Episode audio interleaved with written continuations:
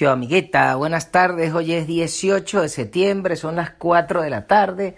¿Y usted que decidió irse para allá, para Madrid? Se fue de Bogotá ahora que la vaina se está poniendo buena en Colombia. Fíjese que las fuerzas del orden colombiana agarraron y se tiraron al fulanito terrorista El Guacho. Sí, ese disque disidente de la FARC pues allá le dieron chumbimba y eso que pretendían enterrar el cuerpo por ahí en la selva para que no se consiguiera nada, pero lo consiguieron a esa rata.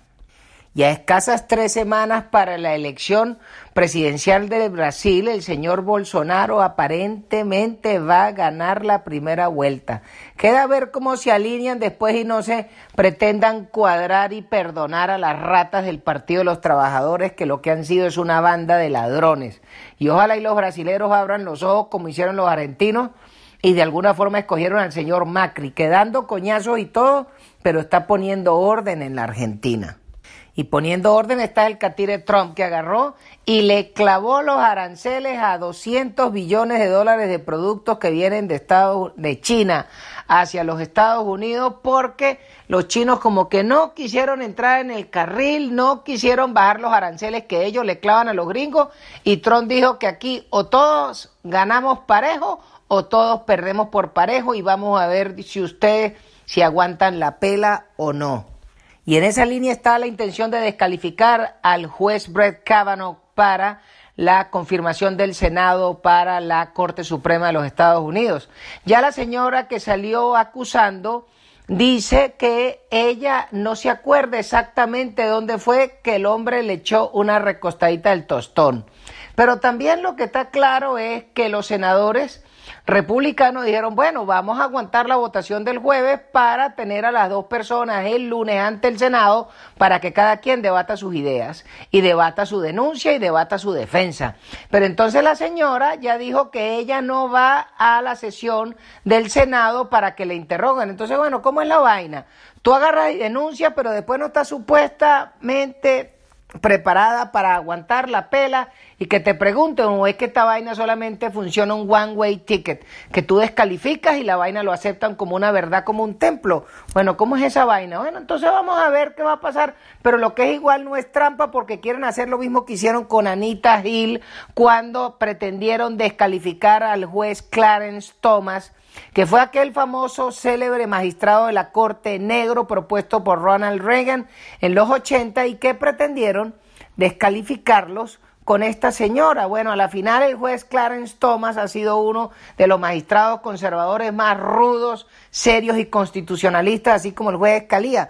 Bueno, eso es lo que pretenden trancar con el juez Cábano. Vamos a ver cómo sigue esa novela. Y esta madrugada, los israelíes bombardearon en la zona de la Taquia con unos F-16 a unos sitios donde tenían depósitos de armas las fuerzas de Assad y los iraníes y los bombardearon. Y en la retirada había un avión espía, un Ilyushin 20, con unos 17 rusos a bordo que estaban de sapos y en la escapada de los judíos los sirios lanzaron misiles antiaéreos y se bajaron fue el avión ruso. Y entonces ahora los rusos están diciendo que la culpa es de los israelíes. Bueno, papi, tú te vas a meter en el juego, métete, pero si crees que la vaina es solamente jugando carritos, los israelíes no andan en huevo nada, esos carajos defendiendo su territorio y defendiendo la posibilidad de que no le sigan dando armas a Hezbollah para que le hagan atentados terroristas o sigan surtiendo de armas a las ratas del Hamas. Y más al norte, en Turquía, ayer el marrano de Cúcuta con su bruja, la catirrucia pintada, se fueron y se metieron un pellejo de carne allá donde un turco, esos que echa sal por el antebrazo a los pedazos de carne, la gente bien toche, diciendo que ese es uno de los mejores restaurantes de carne del mundo. Ala, ese es lo que es un hijo de puta restaurante de carne caro. Eso es lo que sí es caro, porque un pedazo de carne lo cobran en 250 dólares. No joda. Pero ni que trajeran un niño molido en esa mierda. Nada, pues un toche turco carero, gran mierda. Y todo el mundo indignado por ese mojón. Chico, vale, Ese carajo no merece ni ser mencionado. A la basura no se le menciona, porque el mejor castigo para una rata es el desprecio. Políticamente no merece ni que lo mencionen, no hace falta nada. Esa rata es un ratero, ladrón, asesino, y así cargue el reloj de oro y le pongan habanos con el nombre de él, no deja de ser, es un perro, ratero, autobusero, mala clase, que no fue capaz, no joda, de estudiar en un país que le dio todas las oportunidades de haberse graduado en la UCB, aunque fuera con profesores amigos que le pasaran las notas, ni siquiera esa mierda sirvió. Y entonces aquí perdiendo tiempo por ese mojón, nada. En cambio, un periodista de la AFP sí le metió el dedo por la nariz hoy y le dijo, mire, ¿cómo es esa vaina que usted puso preso unos bomberos porque andaban arriando un burrito? Ah, ahí sí se arrechó el tipo. Bueno, vale, simple y llanamente no hay que determinarlo. Por ahí los paisanos están inventando ir a protestar al restaurante del turco huevón ese allá en Miami. Esa mierda no merece. Esa vaina lo único que hay que hacer es no ir para allá y echarle paja por el Twitter y listo. A ver quién coño le va a pagar 250 dólares por un pedazo de carne. Ah, ahora la pregunta es, para los ganaderos nuestros sí hay regulación de la carne, pero este mojón sí puede ir a pagar 250 dólares por un steak.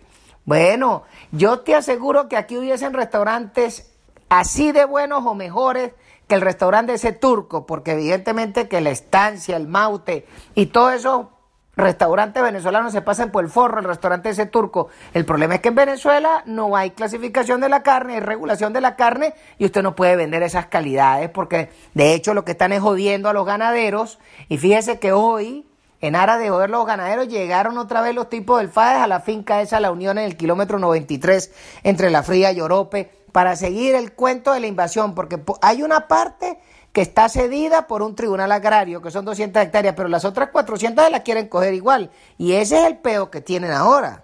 Y hoy es el día de la independencia de Chile y bravo por los chilenos, sobre todo que le han dado cabida a tanto venezolano que ha salido huyendo de esta locura.